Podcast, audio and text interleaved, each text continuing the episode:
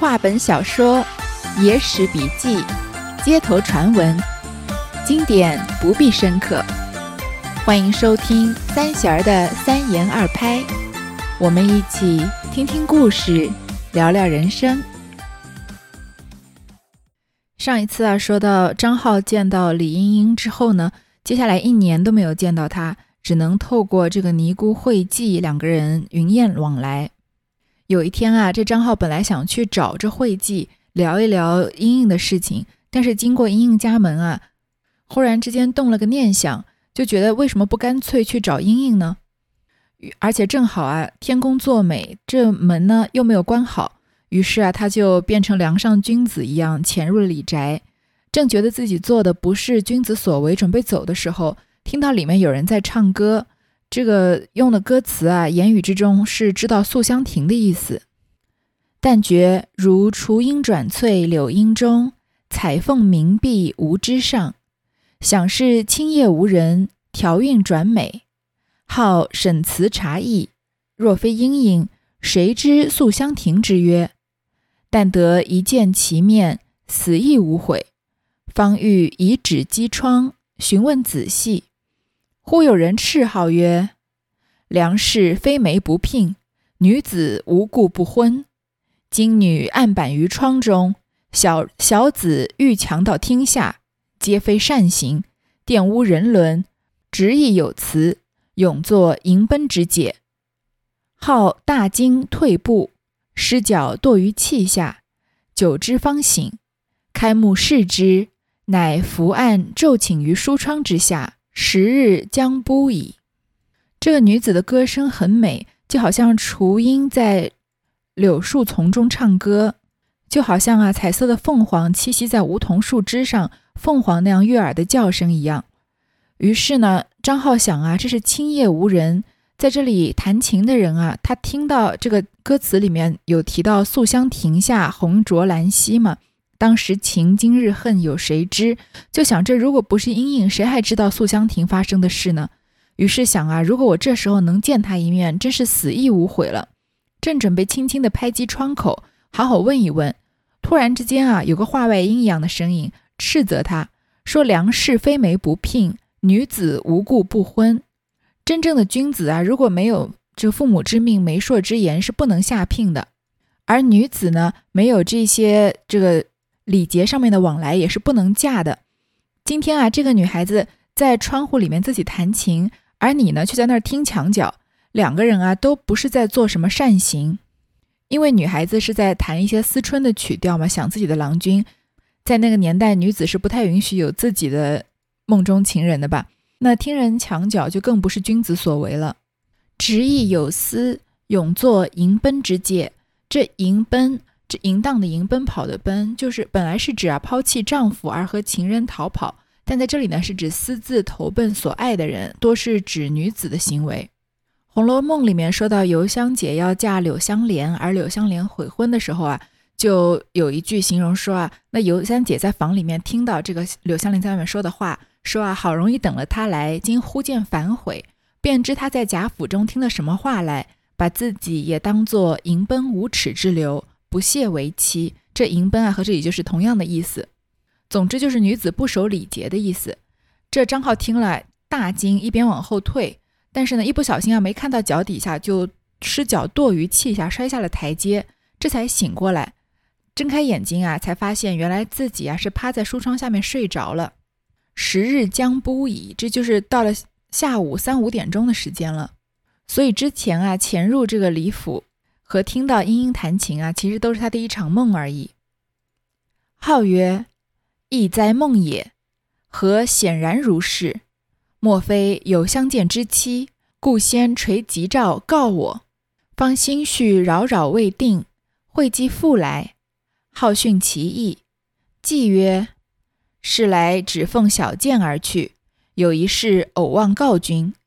莺莺传语，他家所居房后。”乃君家之东墙也，高无数尺。其家初夏二十日，亲族中有婚姻事，世夕举家皆往，因托病不行，令君至期于墙下相待。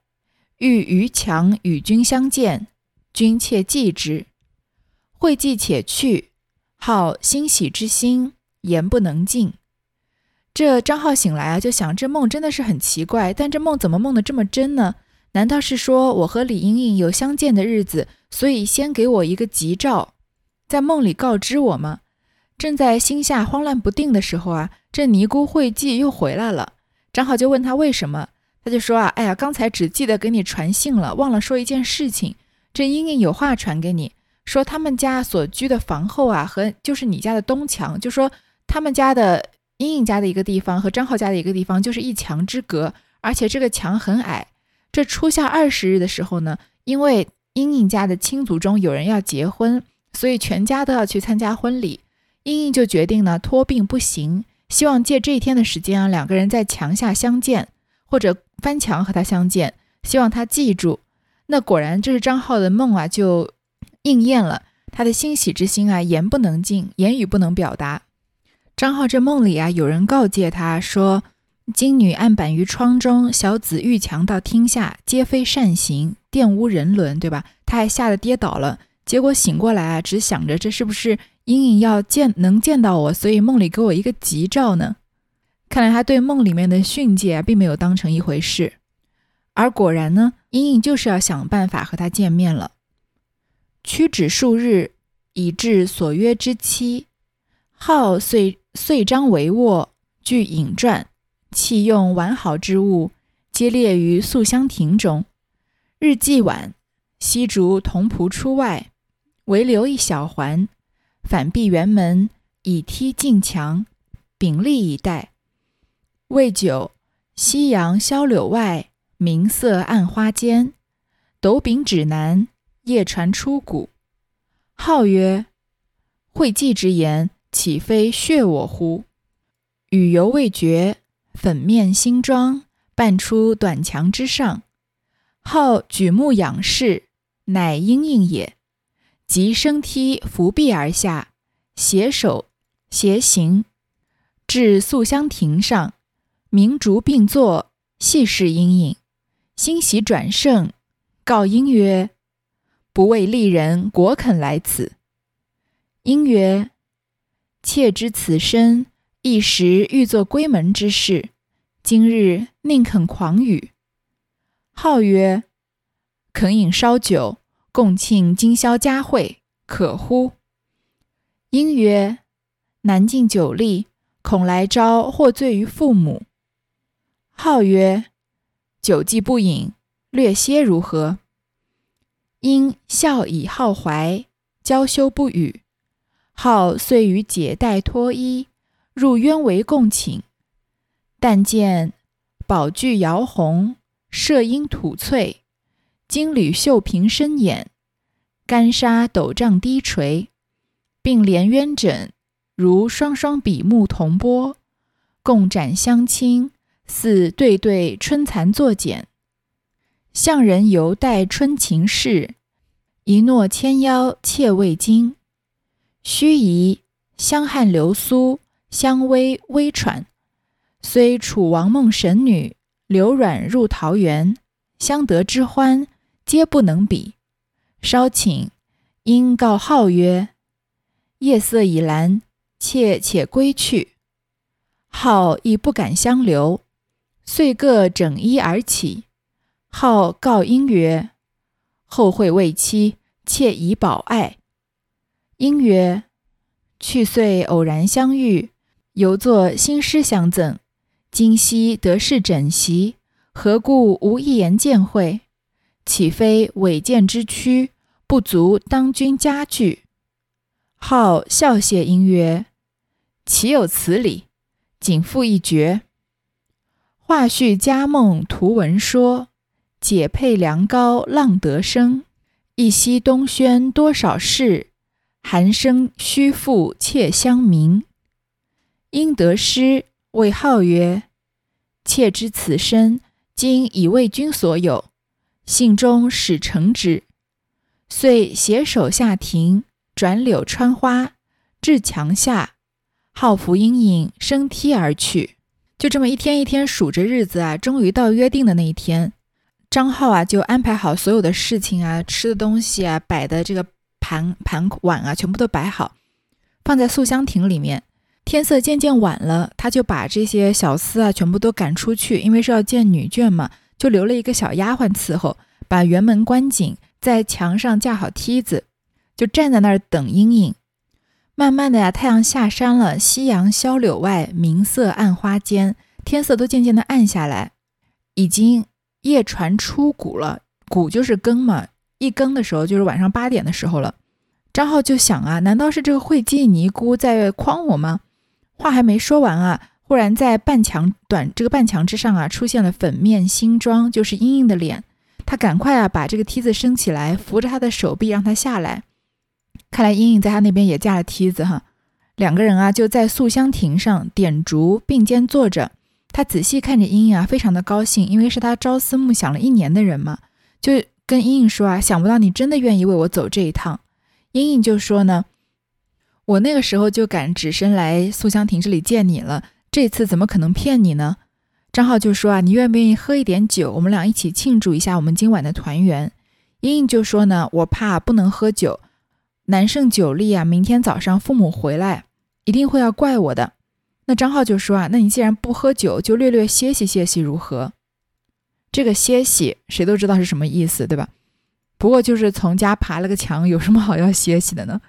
那英英当然也是心照不宣，笑以浩怀，笑着就躺在这个张浩怀里，娇羞不语。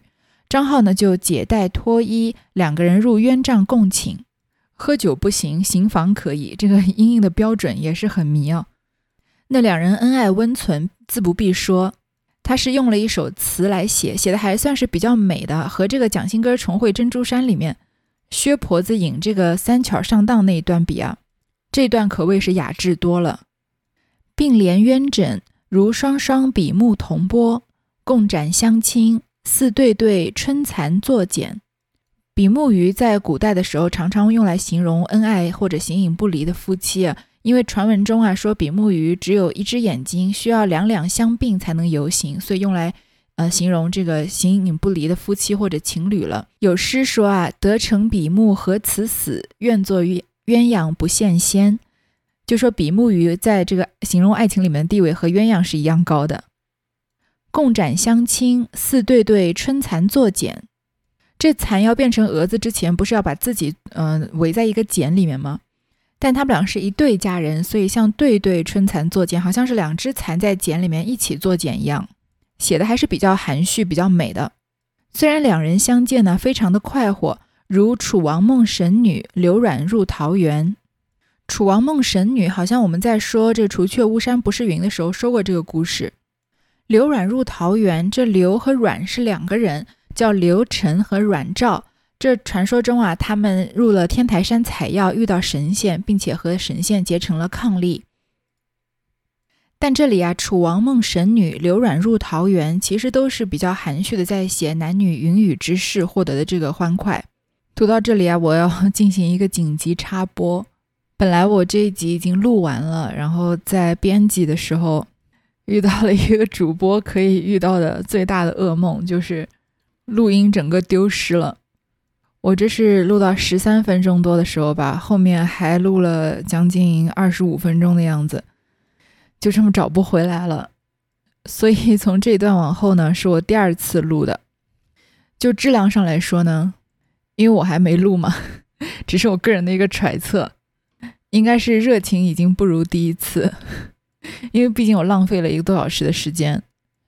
本来七点多钟应该完成了，星期天的晚上事情都干完了，可以好好的洗个澡，看看第二天工作上面有什么邮件处理一下，然后躺在床上看书睡觉了。但是这么一晃，八点了，我又得重新开始录一遍，所以这个心理上真的是非常复杂。但是从质量上面呢，因为是第二次录，希望能比第一次稍微好一些，稍微顺畅一些吧。不知道这两个正面和负面哪一个能占上风，那就由各位听的人自己判断了。刚刚丢失到哪儿呢？丢失到刘软入桃源，对吧？过了一会儿啊，英英就和张浩说：“天色已经晚了，我该回家了。”那张浩呢也不敢多留他，就各自啊整衣而起。他和英英说啊，下一次见面不知道是什么时候，你一定要保重。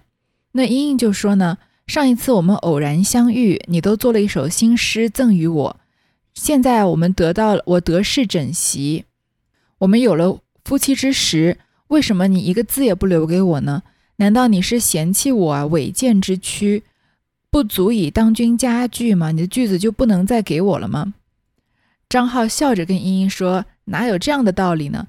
于是呢，就写了一绝：“话叙佳梦图文说，解佩江高浪得声。”话叙佳梦是出自一个典故，就是说我们是炎黄子孙的那个皇帝，他有一天白天的时候在做梦，梦到自己游览华胥国。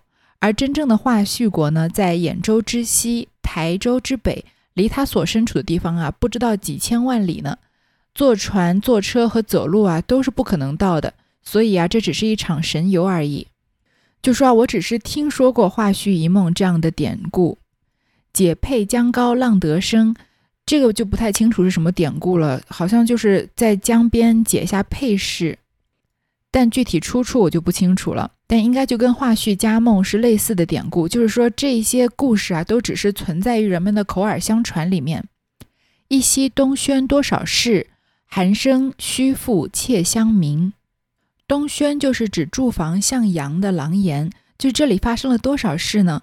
寒声虚复妾乡鸣，寒声妾乡也是一个典故。韩寿这个人呢，是一个相貌举止都非常美好的男子。有一次他去参加一个宴会。这个宴会主人的小女儿叫贾武，她在宫门口啊窥视这些宾客，看到韩寿就非常的喜欢他，想要主动的去接近他。那他就派这个婢女去韩寿家，说出了自己的心意。而且呢，这个婢女还跟他表达，这个跟韩寿说这个女孩子多么的艳丽过人，端庄无比。于是韩寿听说之后就动了心，让婢女为他转达自己的殷勤。婢女就把话传给贾武。于是呢，贾武就暗中以身相许，并且丰厚的赠物结交，让韩寿晚上去他的住处。韩寿呢，在半夜就翻墙而入，家中就没有人知道，只有贾武的父亲察觉到自己女儿最近欣喜畅快，好像满面春色的样子，和平常不同。当时呢，西域有人进贡奇香，一旦接触的人接这个接触到身上啊，就过月香味都不消退。皇帝呢，对这西域奇香非常的看重，只把它赐给了这贾武的父亲和另外一个大官。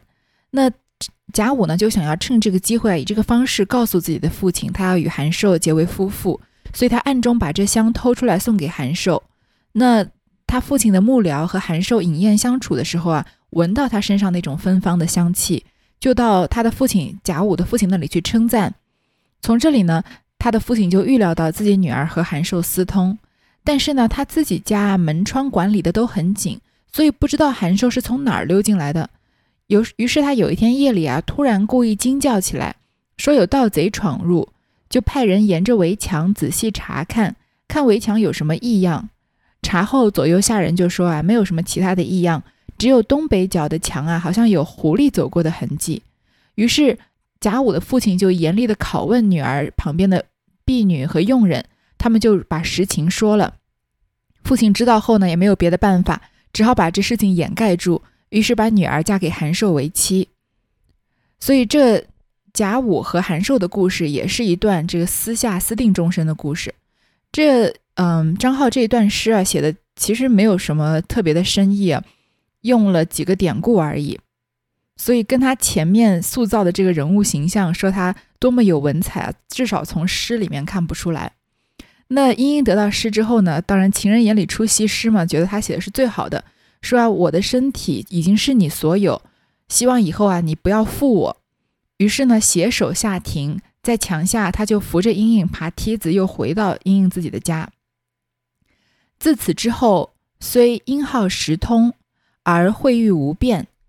经数日，忽会寄来告曰：“隐隐致意，其父守关和硕，来日撤家登城，望愿君莫忘旧好。后回日，当以秦晋之礼。”会寄辞去，号神悲意惨，度日如年，抱恨怀愁，俄今二载。从此以后啊，虽然音号时通，音号就是消息的意思，两个人虽然还是有机会鱼雁往返，但是就再也没有机会见面了。过了几天啊，这惠济尼姑来告诉张浩说啊，茵茵有话要带给你，说他的父亲啊要去和硕当官，所以呢举家都要搬迁到和硕那里去，希望啊你不要忘记你们俩之间的旧情，等他回来，当以秦晋之礼。有个成语叫秦晋之好，其实就是联姻结为夫妻的意思。因为在春秋时期啊，秦晋两个国家是世代联姻的，所以后来就以秦晋之好来指代婚姻。那惠济走之后啊，张浩当然非常伤心了，度日如年。因为以前虽然也见不到茵茵，但是至少知道他就在隔了一堵墙的这个自己的李宅嘛。但是现在虽然见再也见不到他，就是他已经不在这个河南省这个地方了，所以度日如年啊，抱恨怀愁。就这样啊，又过了两年。一日，号继父招号，语曰：“吾闻不孝以无嗣为大。”今汝将及当立之年，犹未纳仕，虽未至绝嗣，而内政亦不可缺。此中有孙氏者，累世世患，家业富盛。其女年已及笄，又奉家训，习之妇道。我欲与汝主婚，结亲孙氏。今若失之，后无令足。好素为继父，父性刚暴。不敢抗拒，又不敢明言李氏之事，遂通媒妁，与孙氏议姻，择日而成。而殷殷之父任满方归，好不能忘旧情，乃遣惠济密告应曰：“好非负心，实被继父所逼，父与孙氏结亲，负心为怨，痛彻心髓。”因谓继曰。我知其叔父所为，我必能自成其事。季曰：“善为之。”遂去。有一天啊，张浩的继父召召见他。这季啊是季节的季，继父就是叔父，年纪最小的叔叔的意思。他就跟他说啊：“你们你应该听过‘不孝以无嗣为大’，这是孟子里的里的一段话，就说‘不孝有三，无后为大’嘛。”但是这一段话到今天有各种不同的翻译的版本在争论，不一定是我们说的，就是没有后代就是最大的不孝这样的意思。但是至少在很长的一段时间里面，人们是这样理解的：说张浩你啊，现在已经到了而立之年之年，还没有结婚，虽然不至于要断子绝孙啊，但是家里的事情呢，也不能没有一个女主人处理。叔叔已经帮你物事了物色了一个人。这个人啊，就是孙家的女儿。他们家累世世宦，家业富盛，是既有名又有利，好几世世代代啊都是做做官的。而且他们的这个姓孙的女儿已经过了及笄之年，过了十五岁，又奉家训，习之妇道，就是一个正正经经的大家闺秀培养出来的，很守妇道，而且很守这个家里面的主训。所以我希望呢，把她嫁给你，结亲孙氏。今若失之，后无令族。令族就是累世的大家族的意思。如果这一次失去了这个机会啊，那下面再也找不到这样的大家闺秀的人选来许配给你了。而张浩呢，一直对自己的这个叔父啊比较敬畏。他的父母是不是还存在于世间？这个文章里没有明说，但是看他由叔父帮他主持婚事，可以得知他的父母应该已经不在世了。所以他应该是以敬畏自己父亲的心情在敬畏自己的叔父的。所以他不敢抗拒，又不敢明言他和李氏的事情，所以居然就同意了这个媒妁之言，和孙氏议亲，择日啊就要成婚。读到这里，大家心里面是不是既疑惑又气愤啊？就觉得张浩这个人怎么会在茵茵委身他之后，就是因为不敢忤逆自己的叔父，而就同意要娶这个孙氏为妻呢？这样的话，这张浩不就跟杜十娘的李甲没有什么两样吗？都是始乱终弃之人。关于这点，我们先暂时放一放，留到最后再说。但是他这是一个事实，张浩就准备要和这个姓孙的姑娘结婚了。而茵茵之父呢，任满方归，已经在任期任满了，已经要回到河南。张浩又不能忘记旧情，那他不是脚踩两只船吗？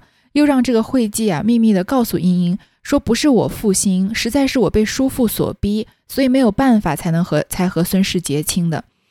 我我也是违背我的初衷，所以我也是痛彻心髓，颇有一种你只是失去了贞洁，而我失去的是爱情啊这样的 渣男理论啊。那英英就很有主意，她当下就跟着惠姬说啊，我知道这个事情是你叔叔主导的，我一定能把我们俩的事情办成。怎么办呢？因其父母曰：“儿有过误，玷污家门，愿先起一言，然后请死。”父母惊骇，询问：“我儿何自苦如此？”因曰：“妾自幼岁慕西陵张浩才名，曾以此身思许偕老，曾令乳母白父母，欲与号一婴。当日尊严不蒙允许。今文浩与孙氏结婚，弃妾此身，将归何地？然女行已失。”不可复嫁他人，此愿若为，含笑自绝。父母惊谓因曰：“我只有一女，所恨未能选择家婿。若早知，可以商议。今号既已结婚，为之奈何？”因曰：“父母许以儿归号，则妾自能错置。”父曰：“但愿倾城，一切不问。”因曰：“果如是，容妾宿于官府，遂取纸作状，更服旧装，进至河南府宋庭之下。首先呢，英英要过自己父母这一关，怎么过呢？其实没有什么特别好的方法，就是以死相逼。他跟他父母说啊，我做了错事，玷污了家门，希望你们先听我把话说完，然后啊，我就要愿意去赴死。”他父母就大惊，说：“有什么事情值得要说死呢？”英英就说：“啊，他从小就仰慕这个张浩，和他已经私定了终终身，曾经让自己的乳母和自己的父母表白，希望可以和张浩议亲，但是当日啊，他的父母不允许。现在听说张浩要和孙氏结婚，要抛弃他了，那我该何去何从呢？我是一个德行已失的人，因为我已经委身给张浩了嘛，也不可能复嫁他人。”所以，如果我不能嫁他的话，我就情愿含笑自绝，我死也是高兴的、甘愿的。他的父母就非常的惊讶，又非常的伤心，说：“我们只有你这一个女儿啊，只是当时不同意，只是因为没办法帮你选择最好的这个最优秀的夫君才不同意的。如果早知道，那这事情是可以商量的嘛。现在张浩已经结婚了，那还能怎么办呢？”英英就说：“啊，如果你们愿意把女儿许给张浩。”那我一定有办法。他的父亲就说啊，只要你们能结成亲，之前的一切我就再也不过问了。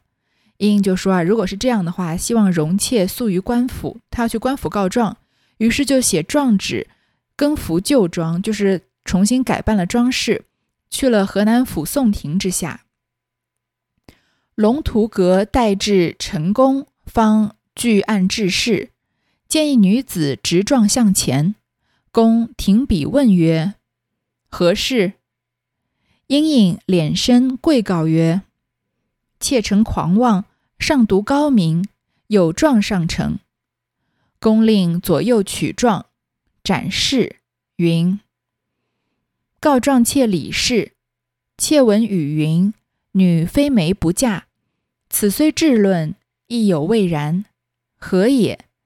昔闻君心喜司马。”甲午至暮寒寿，此二女皆有私奔之名，而不受无媒之谤。盖所归得人，卿使标其令德，著在篇章，使后人记其所为，免委身于庸俗。妾于前岁慕西陵张浩才名，以思许之偕老，言约已定，誓不变更。今张浩忽背前约。使妾呼天叩地，无所告头。妾闻律设大法，理顺人情。若非判府龙图明断，孤寡终身何事？为此冒齿独尊，信望台词，特赐予爵景状。这个当官的人啊，姓陈。这一天啊，他刚刚这个开工，他是个龙图阁的官员，在听完这个包拯。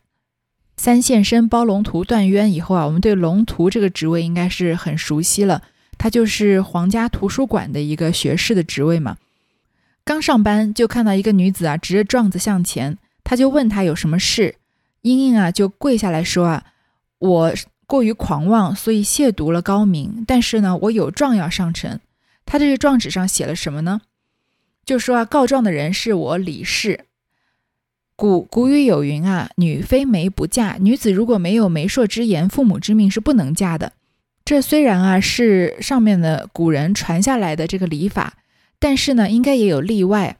有什么例外呢？文君欣喜司马，甲午至暮函授，他就举了这两个例子。文君和司马就是卓文君和司马相如的故事，他们俩的故事没办法展开说了，太长了。但是他们也是私奔的，因为卓文君呢，她的丈夫。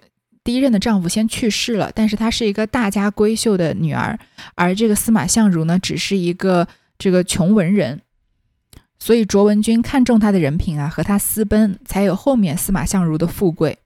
而甲午之墓韩寿这个故事，我们刚刚讲过，就是韩寿窃香的故事。这这这两个女孩啊，都是有私奔之名，但是后人啊，没有因为她们没有媒妁之言而诽谤她们，说她们啊是不守贞洁的女子。这都是因为啊，他们嫁对了人，所以名留青史都标榜的是他们的德行，甚至呢有文章文章传颂他们的爱情故事，让后人啊也可以效仿他们，以免委身于庸俗，就是在陈旧的这个礼教面前啊屈服而嫁给自己不愿意嫁给的人。而我呢，我很早啊就仰慕西陵张浩的才名，我们两个人已经私定过终身。虽然没有正式的下聘，但是言约已定，誓不变更。难道口头上的承诺就不是承诺了吗？今天啊，我要状告这个张浩，他背弃前约，使得我非常的伤心，哭天叩地，无所告头，叫天天不应，叫地地不灵啊！我希望呢，我国的律法能还我一个公道，理顺人情，在法外开恩。如果龙图大人你不帮我做这个主，那我这一辈子都不嫁，就孤寡一生，又有什么关系呢？所以啊，我虽然知道这是一个违背廉耻的事情，会亵渎了大人清明的事情，但是呢，我依然是冒着这样的大不讳之名，希望大人你啊大发慈悲，为我做主。一个大门不出、二门不迈的女孩子，能写出这样的状纸，还是挺了不起的。她没有因为自己做出来的事情啊有过多的羞耻感，虽然她。这个状纸上面写着说“冒齿独尊，兴旺台词”，但是他是拿自己与卓文君和贾武来相比的，就是说他和这些这个古往今来的奇女子没有什么不同，只是在勇敢的追求自己的爱情而已。而他和张浩之间其实已经有了口头的约定，这个约定应该是跟媒妁之言是同等效力的。而且他明明是要嫁张浩，但是先要告他。所以看上去有一些荒谬的行为啊，其实是很有条理，而且要很大的勇气才能做出来。成功独臂谓应应曰：“汝言私约已定，有何为惧？”应取怀中香罗并花笺上二诗，皆好笔也。成功命追号至宫廷，则号与李氏既已约婚，安可再婚孙氏？好仓卒，但以叔父所逼为辞，实非本心。再训英曰：“尔意如何？”因曰：“张浩才名，实为家婿，使妾得之，当克勤妇道，实龙图主盟之大德。”陈公曰：“天生才子佳人，不当使之孤吝。我今取于汝等成之。”遂于状状尾判云：“花下相逢，已有终身之约。中道而止，尽乖偕老之心。在人情既出至诚，论律文亦有所尽。宜从先约，可断后婚。”判毕，谓号曰：“吾今判何与李氏为婚？”二人大喜，拜谢相公恩德，遂成夫妇。偕老百年，后生二子，俱卓高科，化名素香张浩玉英颖。当年崔氏赖张生，今日张生仗李英。同是风流千古话，西厢不及素香亭。陈宫啊，读完了这状纸，就跟英英说：“你说你们有私约，可有什么证据吗？”英英就取了怀中的香罗和花笺上的两首诗，一首是他们之前在素香亭初遇的时候张浩写给他的，一首是在两个人私定终身之后张浩写的。这我们才刚说到过，对吧？都是张浩的亲笔所写。于是陈宫啊，就让张浩上庭，责怪他与李氏已经约婚，怎么可能再婚孙氏呢？张浩仓促之中啊，只能以叔父逼他为这个推辞，说自己啊实非本心，不是真的想与孙氏结婚。于是这个李公啊就再问莹莹说：“你意下如何？还愿不愿意嫁他？”莹莹当然是愿嫁的了，说他的才名啊实为佳婿，如果我可以嫁他，我一定克勤妇道，而且我终身都会对这个龙图主盟感恩戴德。于是呢，这个陈宫当场就批：“天生是才子佳人。”不应该让他另娶。今天啊，我就让你们两个的这个婚姻啊，在我的手上成功。于是就在壮伟啊，写下了判词，说花下相逢已有终身之约。他们俩是先在素香亭相逢的，已经约定了终身。而中道而止，静乖偕老之心，居然这个发生了阻挠，中断了他们这个要白头偕老的这样的本心。既然他们的人情是出自至诚。那即使是法律条文，也该有意外，亦从先约，可断后婚。所以张浩和李英英两个人的约定是有法律效力的，而这个张浩和孙氏的婚约无效。判毕呢，就跟张浩说啊，今判你与李氏为婚，二人大喜，就拜谢相公的恩德，结成夫妇，白头偕老。后来呢，生了两个儿子，巨卓高科，都考取了功名。所以这个话本就叫《素香张浩遇阴影》，然后这个梦龙李梦龙又自己写了一首诗，稍微有点自夸的意思，说当年崔氏赖张生，今日张生仗李英。《西厢记》里面的故事啊，他说的这个崔氏应该不是崔莺莺，而是崔莺莺的母亲。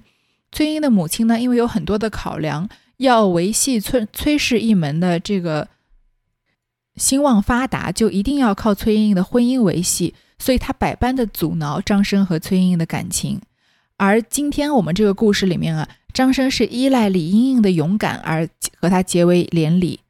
同是风流千古话，西厢不及素香亭。虽然两个故事啊都是流传千古的话本，但是《西厢记》啊就比不上我们这本《素香亭》张浩遇莺莺了。《西厢记》是不是比不上《素香亭》张浩遇莺莺呢？这答案肯定是否定的。《西厢记》在艺术成就上啊，比这个这个故事要高的非常多。《西厢记》不管是从人物的构造、它唱段的优美，或是从这个性格的丰富程度、情节的曲折离奇来说啊，都是要比《素香亭》张浩玉莺莺要高出许多个段位的。为什么《素香亭》这个故事不如《西厢记》呢？还有很大的一个原因就是篇幅的限制。如果要用超短篇小说来说一个故事，只能从几个切入点，要不然你就是说一个故事里面的一个片段，从这个片段里面窥见一些人物的性格。比如说我们学生时期都学过的这个俄国作家契科夫的短篇小说《小公务员之死》，对吧？他在看戏的时候不小心冲着一个将军的后背打了一个喷嚏，就疑心自己冒犯了将军，所以就三番五次道歉。最后把这个将军惹烦了，在遭到了将军的呵斥之后啊，他就一命呜呼自杀了。这就是只能从一个片段来写人物性格，那也是一个非常出色的短篇小说。或者呢，不过注重刻画人物的性格和细节，而是讲一个大局的故事，以一个让人惊讶的结局收尾。比如说塞林格有一篇超短篇小说啊，叫《破碎故事之心》。是文艺青年都喜欢引用的关于爱情的一句话，说有人认为爱是婚姻，是清晨六点的吻，是一堆孩子，也许真的是这样的。但你知道我怎么想吗？我觉得爱是想触碰又收回手。如果你看这个故事的全篇啊，它故事的构造也是非常精妙的。一个人以假设的方式写了两个故事，最后再回到他真正的故事来，所以也是一个超短篇的小说，但是也刻画了。人物内心的这样的情感，然后也是给出了非常惊喜的结局。但是短篇小说由于它篇幅的局限，是很难和中长篇小说来比它刻画的这个完整度的。《西厢记》是一篇长篇巨制，它有七万多字，所以很多故事情节是转折又转折，大起大落，矛盾和冲突交织的。而我们这个素香亭张浩玉阴影这个故事，不知道一万字有没有？所以很多地方啊没有办法细致的刻画人物。所以把张浩这个人写的好像有点像渣男一样，前后很多地方也不能自圆其说，对他的这个文采的刻画和和他后面写出来的东西啊，感觉就是对不太上，最后就让人觉得崔莺做这么大一番努力，这么优秀的一个女孩，是不是最后错付了人呢？但我觉得这个故事就不能太较真的这样读，我们就姑且把它当做是因为篇幅限制而没有办法具体的刻画张浩这个人，所以只能。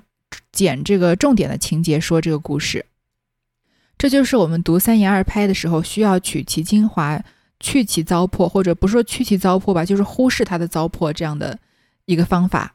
所以这个故事我们就不往李英英的决定是不是正确这个方向来延展了。那素香亭唯一比西厢亭优秀的，他说西厢不及素香亭的地方在哪里呢？就是对于关于英英这个女主角人物的刻画。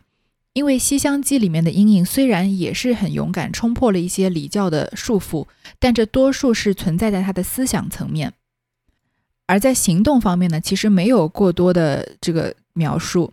而李应就不一样了，他不仅思想上面冲破了束缚，他在行动方面也表现了自己为了追求自己的幸福有多么的勇敢。首先，自己主动去结识这个张浩。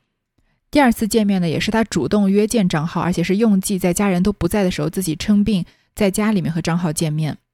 在得知张浩要另娶他人的时候，他也很勇敢的先去和自己的父母说明，然后上公堂状告他的情郎，可以算是围魏救赵吧。最后成全了自己的一段美满姻缘。就女主的性格和行为来说啊，李莺莺是比崔莺莺还要优秀、还要勇敢的一个女性。我觉得这是唯一西厢不及素香亭的地方，但是各位如果有兴趣啊，还是强烈建议各位去读一读《西厢记》，那是一个在文学成就上远远高于我们这个三言二拍里的这个小故事的一篇文学巨作了。好，那这个故事就说到这儿，我们下一个故事再见。